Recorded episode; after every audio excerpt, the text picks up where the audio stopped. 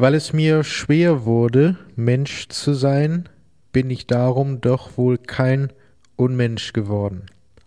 Nichts anderes unterscheidet mich schließlich von den Leuten, unter denen ich meine Tage hinbringe, als eine schwankende, manchmal stärker, manchmal schwächer fühlbare Unruhe.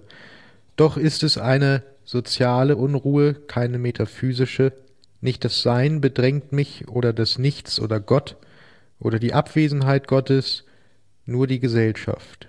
Denn sie und nur sie hat mir die existenzielle Gleichgewichtsstörung verursacht, gegen die ich aufrechten Gang durchzusetzen versuche.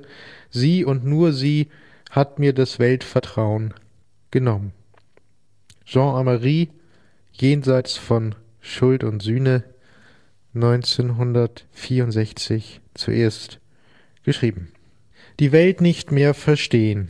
Das könnte der drastische Programmtitel nicht nur für das Leben und Werk Jean Amarys sein, sondern gleichsam für die Epoche, die Amarys Leben und Werk beherrschte. Jean Amery wird 1912 als Hans Meyer in Wien geboren. Er ist das Kind assimilierter, konvertierter Juden. Amery wird Schriftsteller und Dozent. 1938 marschieren die Nazis durch Wien. Eine begeisterte Bevölkerung feiert den sogenannten Anschluss Österreichs an das Deutsche Reich. Amari emigriert nach Belgien, wird dort zwei Jahre später, 1940, festgenommen und im südfranzösischen Lager Gurs interniert. 1941 gelingt die Flucht. Amari gelangt wieder nach Belgien, wo er sich im antifaschistischen Widerstand engagiert. Am 23. Juli 1943 wird Amari beim Verteilen von Flugblättern verhaftet und von der Gestapo gefoltert. Er wird in Konzentrationslager deportiert, Auschwitz, Buchenwald und Bergen-Belsen. Er überlebt den Terror, doch ein Leben nach dem Terror ist nicht mehr möglich. 1978 begeht er in einem Hotel in Salzburg Suizid. Ein Ausweg aus der Ausweglosigkeit, den er in einem Text vorgezeichnet hat, Hand an sich liegen. Doch die Unmöglichkeit weiterzumachen ist jedem seiner Texte eingeschrieben, und so ist kaum eine Bemerkung so lapidar, wie sie bisweilen zunächst klingen mag, etwa wenn Amery in seinem Essay über das Altern im Kapitel Die Welt nicht mehr verstehen schreibt, wer an die Schwelle gerät, dieser an Jahren früher, jener ein wenig später, mancher gewappnet mit Aufrichtigkeit, ein anderer befangen in einer Selbsttäuschung, die aber allemal sich als wenig solide erweist, muss irgendwann erfahren, dass er die Welt nicht mehr versteht. Dieser Aspekt des sozialen Alterns das im weitesten Sinne kulturelle Altwerden erhält sich zumeist in einem ziemlich langsamen, undramatischen Prozess sukzessiver Einsichten.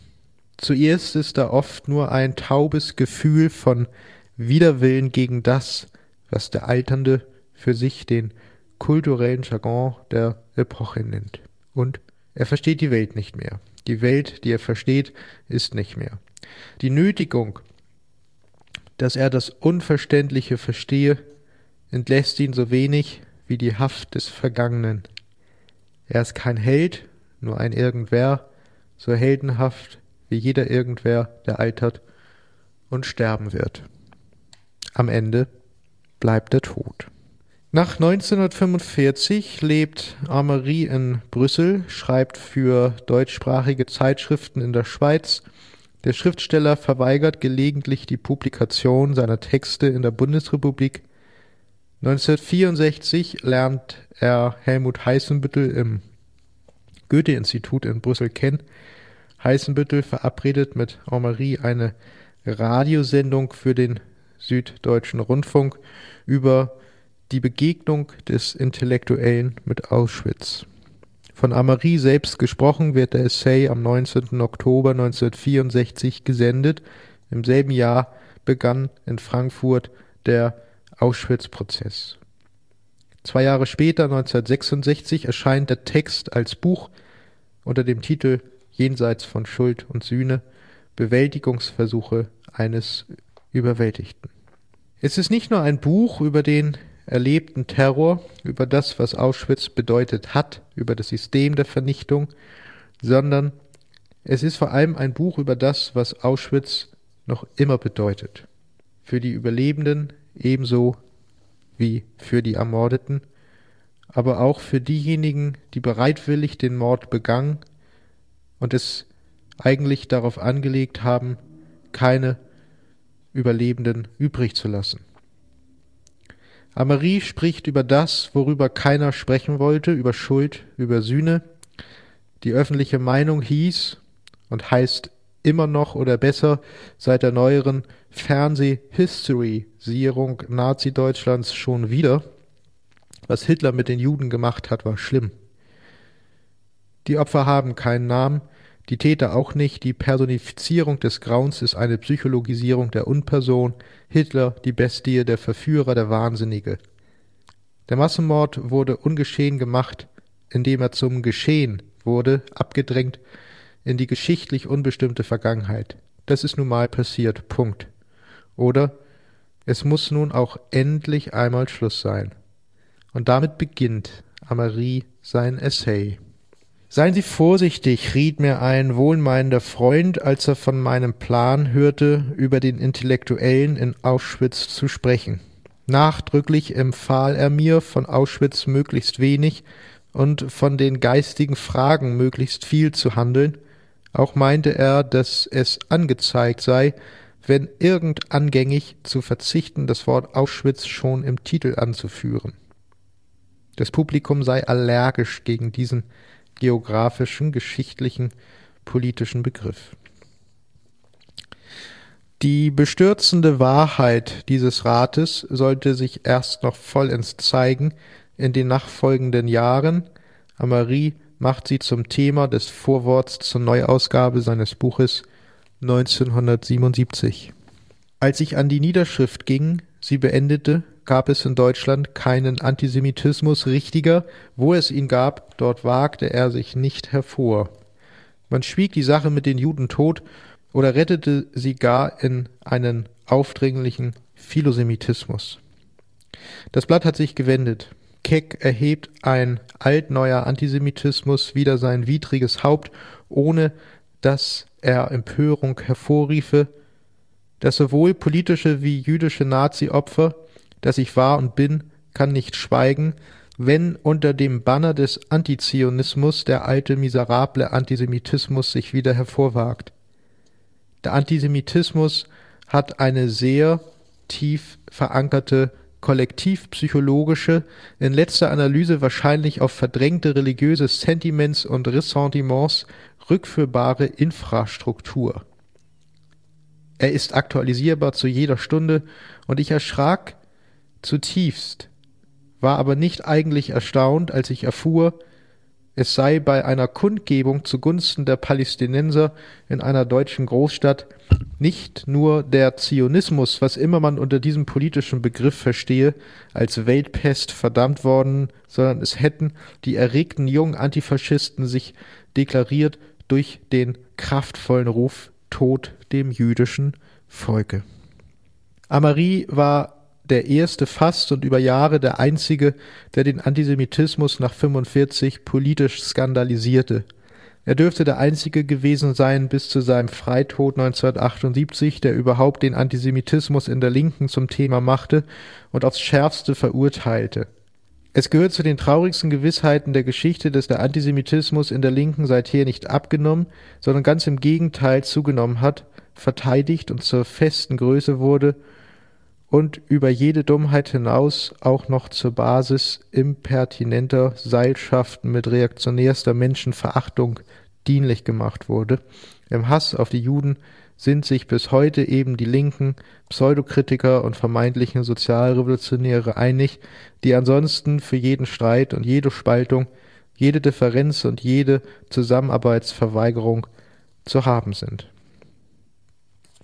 Ameri ist kein Marxist, er ist Aufklärer, aber als solcher klärt er durchaus auch marxistisch auf. Aufklärung ist seine Philosophia perennis, seine immerwährende Philosophie. Man kann sie jetzt in ihrem ganzen Umfang nachlesen. Seit 2002 erscheinen Amaris vielfältigen und zahlreichen Schriften in einer Werkausgabe, herausgegeben von Irene Heidelberger-Leonard, jeder einzelne Band fachkundig editiert und kommentiert von einer weiteren Herausgeberperson. Die beiden Schriften über das Altern und Hand an sich legen sind von Monique Boussard als Band 3 der Werke herausgegeben. Nun sollen hier noch zwei Bände vorgestellt werden. Band 5 Aufsätze zur Literatur und zum Film sowie Band 6 Aufsätze zur Philosophie. Zunächst ein Überblick über die Aufsätze zur Literatur und zum Film. Amaris Domäne war, im besten Sinne des Wortes und ganz ohne Beigeschmack des bonierten Bildungsdünkels, die Kulturkritik. Neben einigen Schriften über Musik im Allgemeinen und Jazz im Speziellen zählen zu den kulturkritischen Arbeiten auch umfangreiche Texte zur Literatur und zum Film.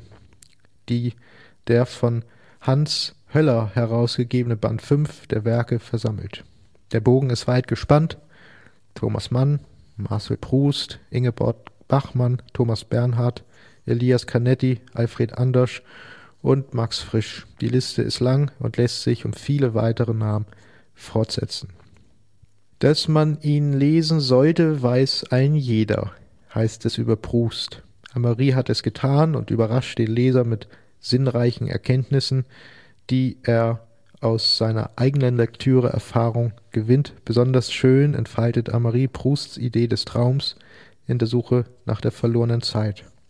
Zitat Wenn hier von Traum gesprochen wird, dann meint dies nicht, es habe der Romancier in diesem Riesenwerk auch nur einen Augenblick lang gerade jene Tagesrealität, die unser aller intersubjektiv mittelbare Gewissheit ist, aus den Augen verloren.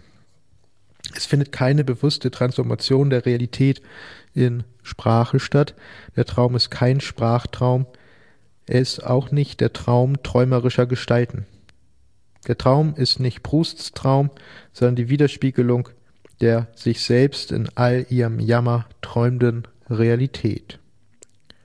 Das steht im Kontext der Suche nach einem Realismus, also der Frage, wie unter den gegenwärtigen Bedingungen Realismus überhaupt noch möglich sein kann. Herausgeber Höller erläutert, auch das Bewusstsein einer Suche nach dem Realismus im Nach Auschwitz gehört zu den spezifischen Akzenten von Amaris Realismusbegriff.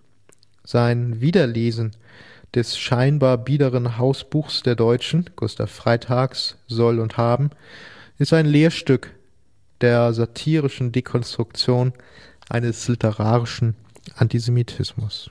Doch Amaris, wenn man das so sagen will, Realismus, Kritik am Realismus, trifft nicht nur die Reaktion, sondern bisweilen auch die progressive Literatur wo sie die Wirklichkeit durchbricht. Nicht immer hat Amery dafür Verständnis und er urteilt dann grob. Batailles obszönes Werk sei etwa ein recht überflüssiges Verlagsunternehmen, das Buch ist weder schockierend noch erhellend. Amarys Kritiken sind auch ein Versuch, das Leben zu retten. Er bekennt sich zur Emotion, zum subjektiven Standpunkt, ist im enthusiastischen Urteil schneller und schärfer als im wissenschaftlichen. Dabei geht es immer um die Sache. Das ist insbesondere bei den Kleintexten zum Film herauszulesen, die den Band beschließen.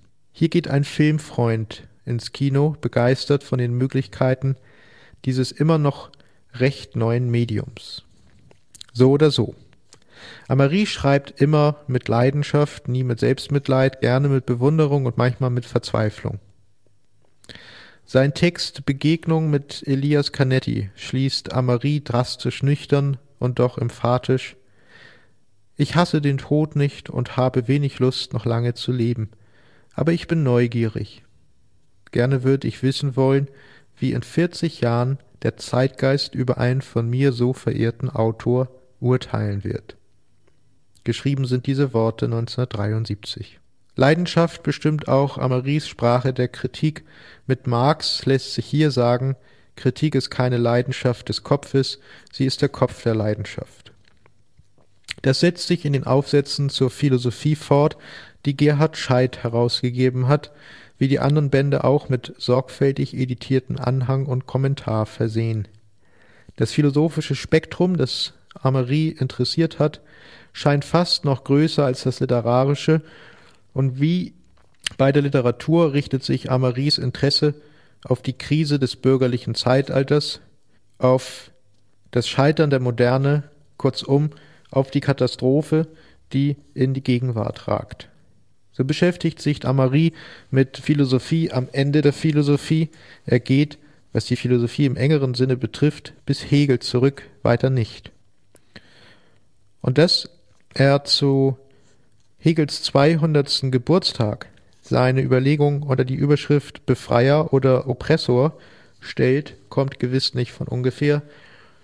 Schopenhauer und Nietzsche, auch mit ihnen, erschließt sich weniger die Vergangenheit des 19. Jahrhunderts als das, was vom 19. Jahrhundert noch übrig ist, soll heißen, 1975 etwa Nietzsche der Zeitgenosse.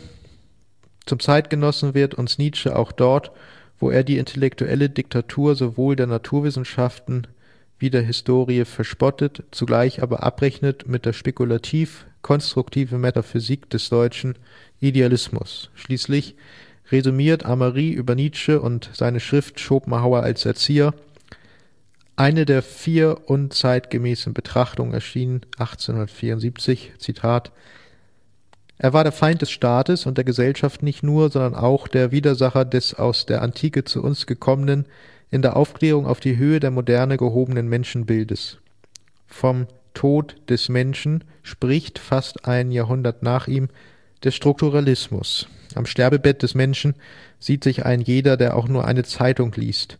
Der Essay Schopenhauer als Erzieher führt uns auf kürzestem Wege nicht nur in Nietzsches Gedankenwelt, sondern auch in unsere Gegenwart. Hier ist übrigens als Stichwort benannt, was Amari mit äußerster Aufmerksamkeit verfolgte, die Entwicklung des Strukturalismus, Levi Strauss etc., zum später dann sogenannten Poststrukturalismus, namentlich Michel Foucault. Hier grenzt Amari sich scharf ab, aber auch mit dem sachlichen Feind, mit der kritischen Theorie Adornos vor allem, ist Amari nicht wirklich einverstanden. Er bleibt als Aufklärer und deshalb als Humanist dem Existenzialismus nahe, den Sartre so berühmt gemacht hat. Es geht um die Freiheit, zu der der Mensch verdammt ist. Das ist gegebenenfalls auch die Freiheit zu sterben. Als Aufklärer übrigens führen ihn seine Überlegungen sehr wohl zurück ins 18. Jahrhundert, also in das Zeitalter der Aufklärung, etwa zu Voltaire und Lessing. Aber wie gesagt, Aufklärung ist Amaris immerwährende Philosophie, zeitlos, wirklich, gerade weil im Widerspruch zur Realgeschichte unmenschlicher Grausamkeit. 1978, also dem Jahr, in dem er den Freitod wählt, schreibt Amari, die Rückbesinnung auf Lessing scheint mir das allerdringlichste Gebot zu sein. In seinem Geiste soll jener Mensch wieder auferstehen, dessen Tod Michel Foucault feierlich verkündete. Die Schriften von Jean Amary erscheinen, wie gesagt, im Klett-Cotta Verlag Stuttgart seit 2002.